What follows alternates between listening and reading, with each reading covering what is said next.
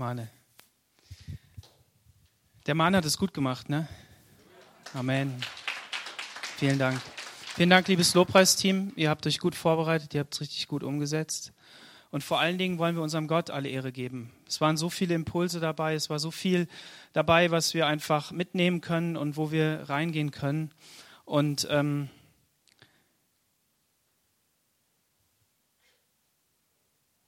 ich bete einfach nochmal. Herr Jesus, ich danke dir, dass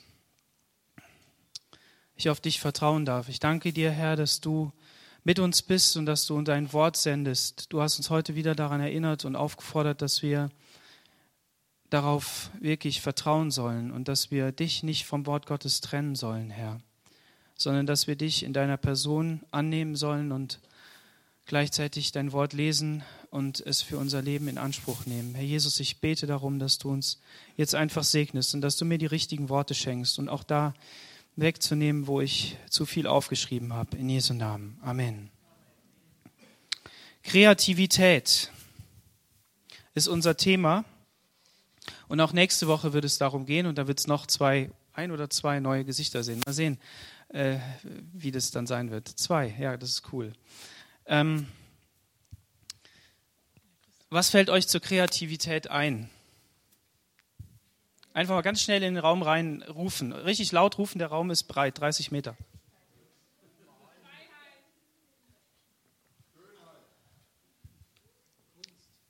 Ja?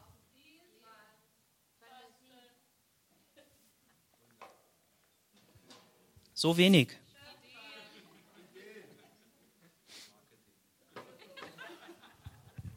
Ja, also die Bandbreite ist sehr groß. Kreativität umfasst so viel. Und ähm, wir werden das noch sehen, was, was das alles umfasst, ähm, aber nicht heute. Ähm, nächste Woche. ähm, ich habe in der, in der Zeit habe ich einen Artikel gefunden, der ist überschrieben mit ähm, Die Lust, Schöpfer zu sein. Auch die, moderne, die modernen Künstler kommen nicht los von Gott. Ähm, Kreativität kommt natürlich von oben. Auch wenn man gerne nüchterne Zeitgenossen das gerne leugnen. Sie denken sich den heutigen Künstler gern unabhängig vom Himmel. Wahrscheinlich haben sie Furcht, als fromm zu gelten oder schlimmer noch, als sentimental. Aber es hilft ihnen nichts. Der Himmel, also der Glaube, dass alles Sein sich einer höheren Macht verdankt, existiert, existiert. Seit wann? Nun, seit Menschengedenken und fast genauso lang prägte auch unsere Vorstellung von Künst, vom Künstlertum. Und bis heute genießen Künstler einen hohen Status, ja, werden als kleine Götter verehrt, weil sie auf geheimnisvolle, nicht messbare Weise etwas zustande bringen, das auch Atheisten jubeln lässt. Wunderbar.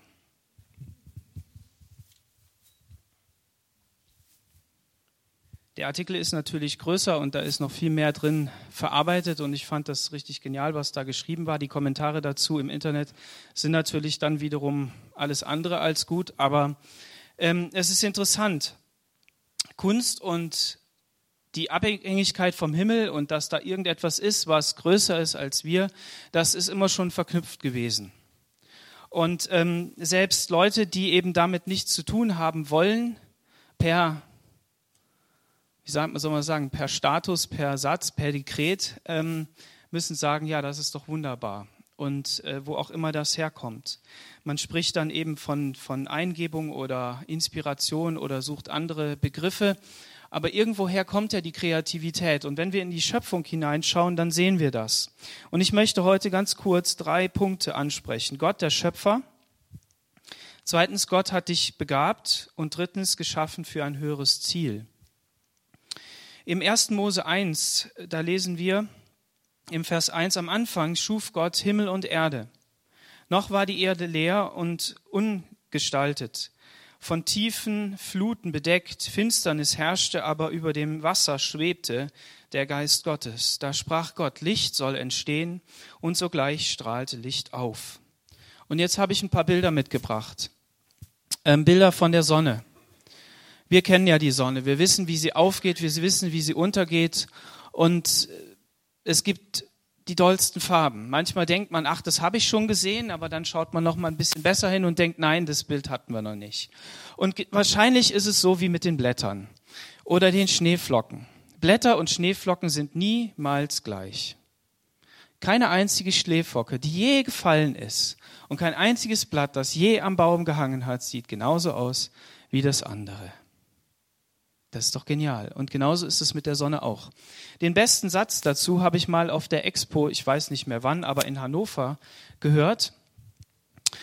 Ähm, da stand ich äh, bei dem chinesischen Pavillon und ähm, oder war es der japanische? Ich weiß es nicht mehr ganz genau. Aber auf jeden Fall musste das Ding in Deutschland mit Schrauben verschraubt werden, weil das macht man in Deutschland so. In diesen Ländern wird das auf jeden Fall nicht mit Schrauben gemacht. Und ähm, Zwei Leute standen da so vor mir, die standen ein bisschen tiefer, weil das war so ein Theater, offenes Theater, ähm, und sagten, diese Expo hat ja das Thema Licht. Und wir müssen alles dunkel machen, damit wir das Licht sehen. Jeder Raum, in den man reingegangen ist, musste dunkel gemacht werden, sonst hat man das, was der Mensch da mit dem Licht machen wollte, nicht gesehen. Ne? Und äh, wir strengen uns an und wir machen irgendwelche Präsentationen, wir denken uns alle möglichen Sachen aus, um da irgendwie einen Effekt hinzukriegen und wir bestaunen das, finden das toll. Und der da oben, der knipst ein, eine Lampe an und hat ständig ein neues Bild. Der da oben knipst einfach seine Lampe an und das ist immer genial. Und wir haben da gerade diesen Sonnenuntergang gesehen und ich dachte so, ja, es ist einfach Hammer. Gott ist so kreativ. Gott ist so genial, Gott ist so groß. Und man könnte jetzt weiter erzählen von der Vielzahl der Fische, von der Vielzahl der Tiere, die es auf der Welt gibt, von der Vielzahl der Sterne oder wenn man in, den ganz, in die ganz kleinen Bereiche reingeht, in den Makrokosmos, wie genial Gott die Sachen gemacht hat. Und wenn der Mensch dann dahinter steigt, warum die Dinge so sind, versteht er auch auf einmal, dass das absolut Sinn macht und dass das richtig gut ist. Und wenn er noch weiter geht, dann entdeckt er, dass die Bibel doch recht hat und dass die Anordnungen, die da drin stehen, gar nicht so weit hergeholt haben, sondern eine tiefe Begründung in der Wissenschaft haben.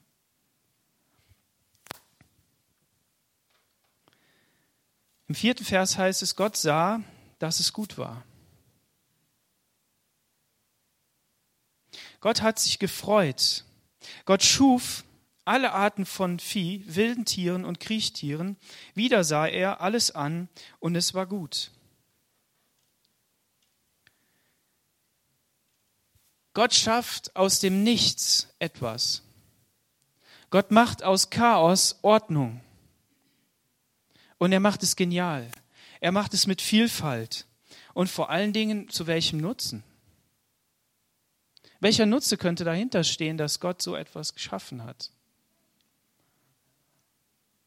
Nichts, einfach Freude. Einfach Freude. Gott freut sich. Gott freut sich an seiner Schöpfung.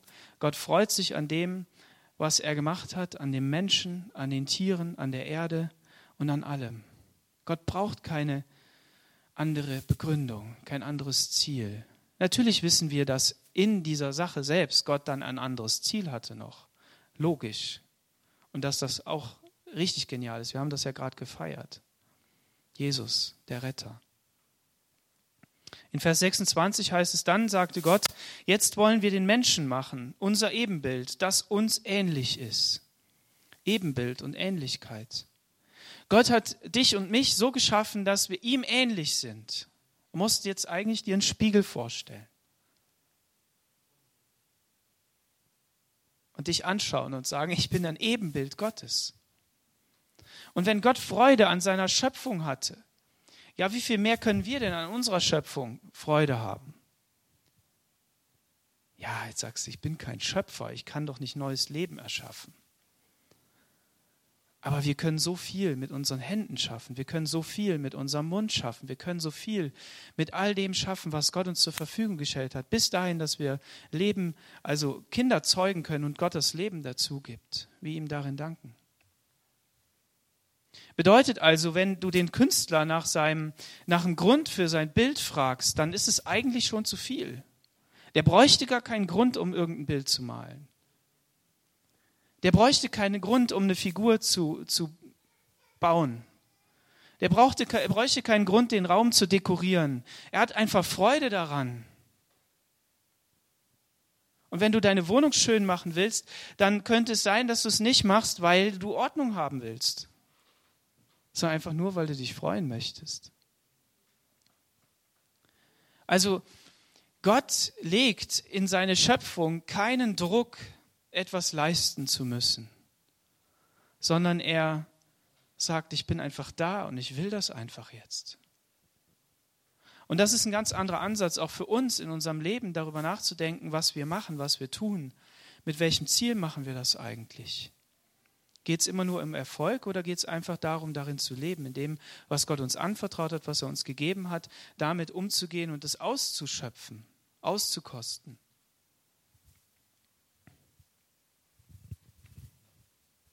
In Römer 1, Vers 20 heißt es, Gott ist zwar unsichtbar, doch an seinen Werken der Schöpfung haben die Menschen seit jeher seine ewige Macht und göttliche Majestät gesehen und erfahren können.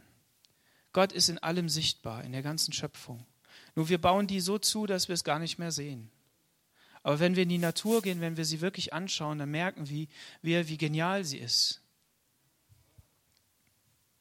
Und Gott hat dich begabt. Es gibt natürliche Begabungen, die wir einfach mitbekommen. Wir können Dinge gut. Da fragt man nach, okay, merkt man, ja, der Papa und die Mama, die haben das auch schon gemacht. Und irgendwie habe ich mir das bei denen abgeschaut. Und deshalb kann ich das. Ich traue mich, äh, ich persönlich traue mich, äh, Geräte auseinanderzunehmen. Ja, und ich habe keine Angst davor, dass hinterher Schrauben übrig bleiben. Ne, ich nehme die halt einfach auseinander. Und dann baue ich die wieder zusammen und suche den Fehler und repariere sie wenn ich es denn mal tue. Also so häufig ist es jetzt nicht, aber von der Grundeinstellung, ich, ich traue mich da dran. Warum ist es so? Ist mir das vom Himmel gefallen? Vielleicht. Aber es ist wohl eher so, dass mein Papa das auch schon immer so gemacht hat. Und ich das abgeschaut habe und deshalb keine Angst davor habe, das auseinanderzunehmen. Es gibt Leute, die, die kriegen das nicht hin. Die wollen das nicht. Die, die nehmen lieber einen Bleistift in die Hand und malen was Schönes. Meine Tochter, die ist da so ein genialer Mensch die malt einfach was und es ist einfach wunderschön. Und jeder hat so andere Gaben und Talente und wir ähm, können natürlich auch an die Gaben und Talente denken, die Gott uns gibt, die aus seiner Welt kommen in unsere Welt hinein. Geistliche Gaben, die für die Gemeinde und ihr Wohlergehen und das Wachstum notwendig sind, damit sie wirklich zu der Blüte und zu der ähm, Reife kommt, die notwendig ist. Wir können Gemeinde nicht auf menschliche Art und Weise bauen. Wir sind absolut abhängig von Gott. Nur er kann das tun. Jetzt schauen wir mal, was in der Bibel dazu steht. Im 2. Mose 31, Vers 2, also eigentlich Vers 1, den nehmen wir auch noch mit. Da steht, dann sprach der Herr zu Mose, ich habe Bezalel, den Sohn Uris, und Enkel Hurs vom Stamm Juda auserwählt, den Bau des heiligen Zeltes zu leiten. Mit meinem Geist habe ich ihn erfüllt, ich habe ihm Weisheit und Verstand gegeben und ihn befähigt, all, alle für den Bau erforderlichen handwerklichen und künstlerischen Arbeiten auszuführen. Vers 6b. Auch alle anderen Kunsthandwerker, die am heiligen Zelt arbeiten, habe ich Weisheit und Verstand gegeben, damit alles nach meinem Befehl angefertigt wird. Gott wollte seine Stiftshütte bauen. Und ähm, diese Stiftshütte hatte Mose auf dem Berg empfangen als Bild. Er hat es gesehen in der, im Himmel, in der geistlichen Welt, wie dieses schöne, prachtvoll, dieser schöne, prachtvolle Bau äh, aussieht, wie diese Hütte aussieht. Und äh, Gott hat ihm auch Anweisungen gegeben, wie es aussieht. Und er, er äh, hat diese Anweisung weitergegeben. Und jetzt sollte die gebaut werden. Und Gott war es so ein Anliegen, dass diese Stiftshütte nicht nur einfach gebaut wird oder dass da Frieden herrscht, währenddessen die die bauen oder dass es zwischenmenschlich passt oder dass ähm, irgendwie ähm, alle voller Liebe sind oder was weiß ich, was uns da alles einfällt. Sondern Gott war es wichtig, dass derjenige, der jetzt mit seinen Händen als Künstler ähm, den Altar baut, als Handwerker, als ähm, Mensch, der dazu fähig ist, die, die, die, diese Teppiche und Vorhänge zu nähen und zu, zu gestalten, ähm, dass der halt einfach erfüllt ist mit dem Geist Gottes. Hier kommen also ähm, ganz natürliche Begabungen und Dinge, die man erlernt hat, mit der Dimension Gottes zusammen. Und das bedeutet, dass, ähm, dass Gott möchte, dass wir ihn in alle Lebensbereiche mit hineinnehmen. Und auch in die Kreativität. Ich weiß nicht, wer unter euch ähm, ist denn jetzt mal ähm, künstlerisch kreativ, dass er irgendetwas gestaltet, was nicht unbedingt dazu notwendig ist, immer direkt zu etwas Nütze zu sein. Ah, das war sehr einfach ausgedrückt.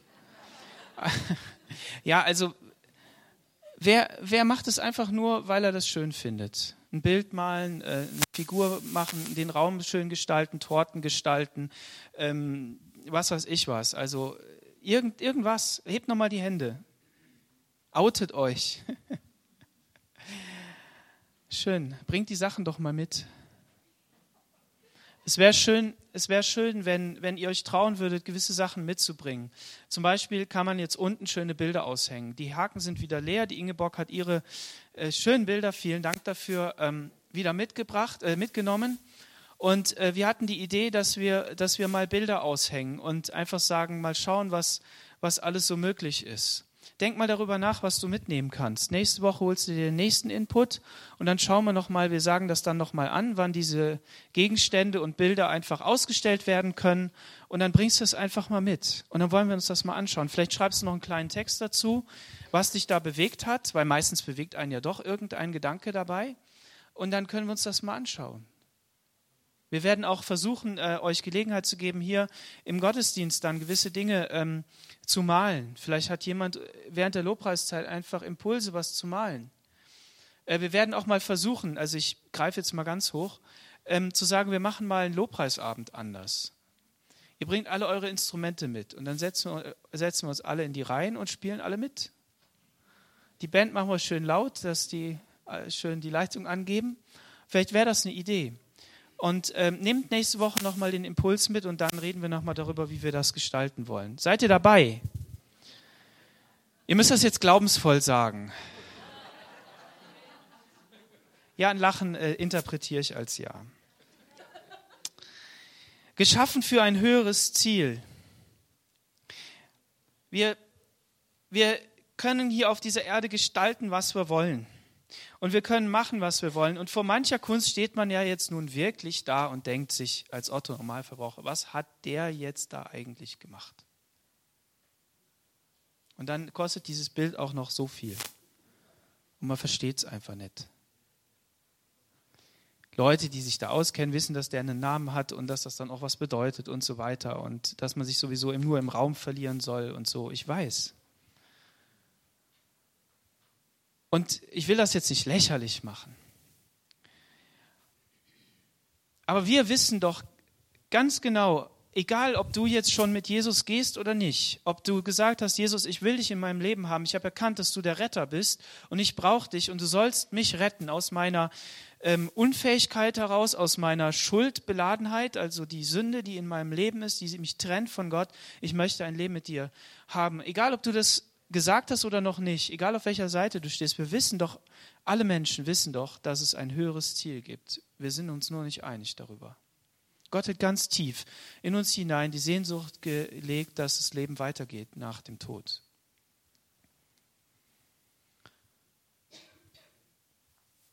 Und Jesus sagt, ich bin der Weg, die Wahrheit und das Leben. Und wenn wir uns künstlerisch egal in welche Richtung. Anstrengen, ausprobieren, einfach den Bleistift laufen lassen, eine schöne Geschichte schreiben, ähm, hier oben dekorieren oder was auch immer tun oder mit dem Instrument spielen und uns darauf verkünsteln. Ich fand den Sound heute richtig gut, Ronny, danke. Dann wissen wir doch eins, wir tun es für Gott. Ist es so? Der Epheserbrief geht sogar noch weiter. Im Kapitel 2, Vers 10 heißt es, was wir jetzt sind, ist allein Gottes Werk. Er hat uns durch Jesus Christus neu geschaffen, um Gutes zu tun. Gutes zu tun. Dem anderen eine Freude zu machen. Vielleicht denken, also ich denke da immer, ja, irgendwie muss ich dem jetzt helfen. Aber vielleicht ist ja Gutes tun auch einfach nur dem was zu schenken, was ich irgendwie selber gemacht habe. Eine schöne Torte, einen schönen Kuchen, eine schöne Suppe, was weiß ich was. Die Gestaltung meines Gartens. Es gibt ja Nachbarn, die ärgern sich, dass der Nachbarsgarten immer so dreckig ist. Also wenn ich den also und unordentlich, ne? Also wenn ich den richtig schön gestalte, weil ich da künstlerische Fähigkeiten habe, Ne, denn nichts anderes ist das. Also du kannst ihn natürlich nach Schema F da einfach handwerklich bearbeiten. Ne? Sieht der auch toll aus, aber ich glaube, wenn man, wenn man einen Garten anschaut, der richtig schön gemacht ist, dann sieht man, da ist einfach ein Künstler dran gewesen. So einfach ist das. Dann machst du dem eine Freude. Deshalb schlägt sich ja unser Christenleben auch in unserem Alltag nieder. Dass, dass, dass das, was innen ist, die Reinheit und die Sauberkeit, sich auch nach außen widerspiegelt dass, dass ich wirklich ähm, ja, mein Leben nach außen auch so lebe, wie Gott es haben will. Auf jeden Fall steht da jetzt, was wir jetzt sind, ist allein Gottes Werk. Er hat uns durch Jesus Christus neu geschaffen, Gutes zu tun.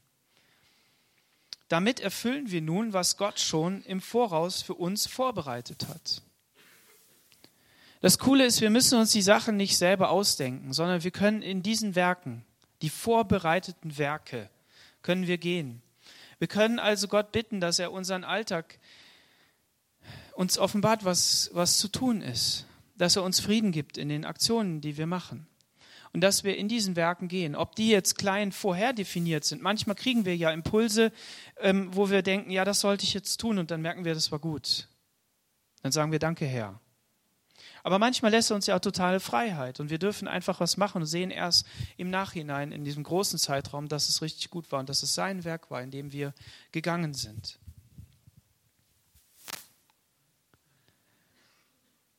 Und es ist so genial. Mit all unserer Kreativität, Begabung und Fähigkeit sind wir Menschen begrenzt, abhängig. Wir stoßen an Grenzen unserer Sündhaftigkeit.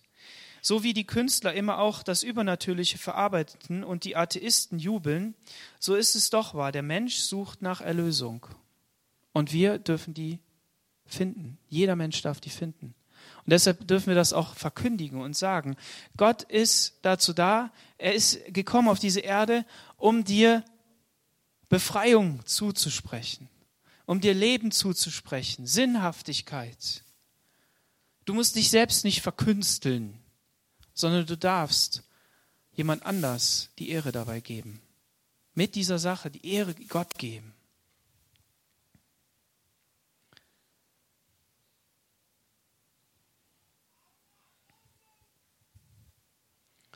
Kolosser 3, Vers 23, da heißt es, denkt bei allem daran, dass ihr letztlich für ihn und nicht für die Menschen arbeitet. Als Lohn dafür wird er euch das Erbe geben, das er versprochen hat. Das wisst ihr ja, denn Jesus Christus ist euer wahrer Herr. Ich habe jetzt diese Woche gelesen, es gibt eine Glaubensrichtung, eine christliche Glaubensrichtung, ähm, die heißt äh, die Shaker. Die haben immer gewackelt, geschickt. Und davon gibt es nur noch zwei. Also sterben die aus. Warum? Weil die sich nicht fortpflanzen. Die sind ehelos. Und äh, in der Zeit, in der die groß geworden sind, also so ungefähr 6000 Mitglieder, da hat sich der amerikanische Staat um die Waisenkinder noch nicht gekümmert. Und dann haben die sich darum gekümmert und dann waren diese Leute dabei. Oder sie haben vielleicht auch ein paar Erwachsene gewonnen. Interessanterweise waren diese Leute wahnsinnig fleißig. Die waren ja richtig perfekt in dem, was sie gemacht haben, richtig gut. Die haben sich angestrengt, waren hochdiszipliniert und haben es geschafft, in Beraterstäben von, von Präsidenten zu sein, regelmäßig. Warum? Weil sie gesagt haben, Arbeit ist unser Gottesdienst. Aber nicht im Sinne, dass wir die Arbeit verehren, sondern mit der Arbeit, die wir tun, verehren wir Gott. Das ist mal ein ganz anderer Ansatz. Oder vielleicht ist er doch nicht so ein anderer Ansatz. Nur irgendwie ein bisschen in Vergessenheit geraten. Es geht auch nicht darum, dass wir das jetzt so machen. Aber es geht darum, darüber nachzudenken.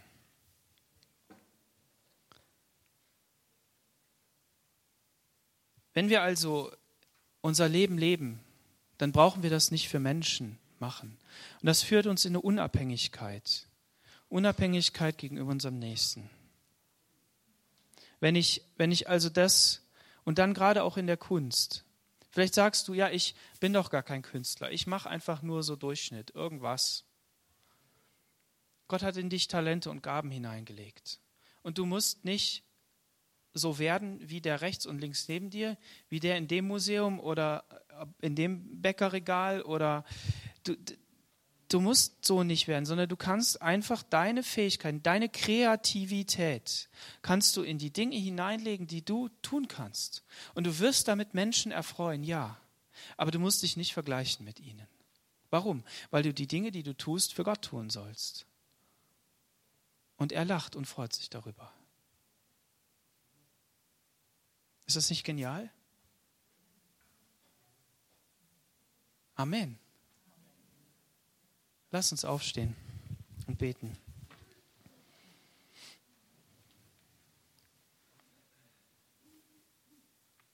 Herr Jesus, wir danken dir, dass du unser Gott bist, dass du unser Schöpfer bist und dass du uns genial gemacht hast, dass wir das Werk sind, das du gemacht hast. Nicht nur als Menschen, sondern du hast uns auch noch neues Leben gegeben. Und du willst jeden Menschen einladen, dieses neue Leben auch zu bekommen, Herr. Ich danke dir dafür. Ich preise dich, Jesus, dass wir dich lieben dürfen, dass wir dich verehren dürfen und auch mit dem, was wir tun, dass wir dir darin alle Ehre geben können. Herr, dass wir unabhängig von unserem Nächsten arbeiten können und auch sein können. Natürlich gibt es Druck von, vom Chef oder von, von den Menschen, die da drumherum sind. In, wir sind in diesen Arbeitsprozessen drin. Aber innerlich wissen wir, dass wir eigentlich dir verantwortlich sind und dass du uns freisetzt, Herr. Und ich bete um diese Kraft. Ich bete darum, dass da, wo, wo diese Kraft nicht mehr vorhanden ist, Herr, dass du neue Kraft hineingibst, dass du neue Kreativität hineingibst, neue Ideen, neue geniale Ansätze, Herr, die einfach von dir kommen, Jesus. Ich preise dich dafür, dass du uns auch begabt hast, Dinge zu tun, die außerhalb unserer normalen Arbeit liegen, Herr. Und ich bete darum, dass auch da die Talente, die verschüttet sind, dass die einfach zum Vorschein kommen, Jesus. Du möchtest keine graue Welt, sonst hättest du sie grau gemacht, sondern du willst eine bunte Welt, in der so viel möglich ist, Jesus. Und du hast uns Menschen auf diese Erde gesetzt, damit wir sie verwalten und dass wir sie bewahren und, und bebauen und ja, Herr, wir bitten dich darum, dass wir das richtig gut machen, Herr. Und dazu gehört auch, dass wir uns entfalten in den Bereichen, mit denen du uns, in denen du uns Talente gegeben hast. Ich bitte dich darum, dass du Gedanken der Zerstörung und der, des, der Missgunst und des ähm, Neides und des Hasses, Herr, dass du sie zerstörst. Dass du Gedanken der Liebe und der Freude hineingibst. Jesus, dass wir dich verehren mit all dem, was wir tun auch mit den künstlerischen vielleicht, auch was du in unser Leben hineingegeben hast. So segne ich jeden Einzelnen in Jesu Namen. Amen.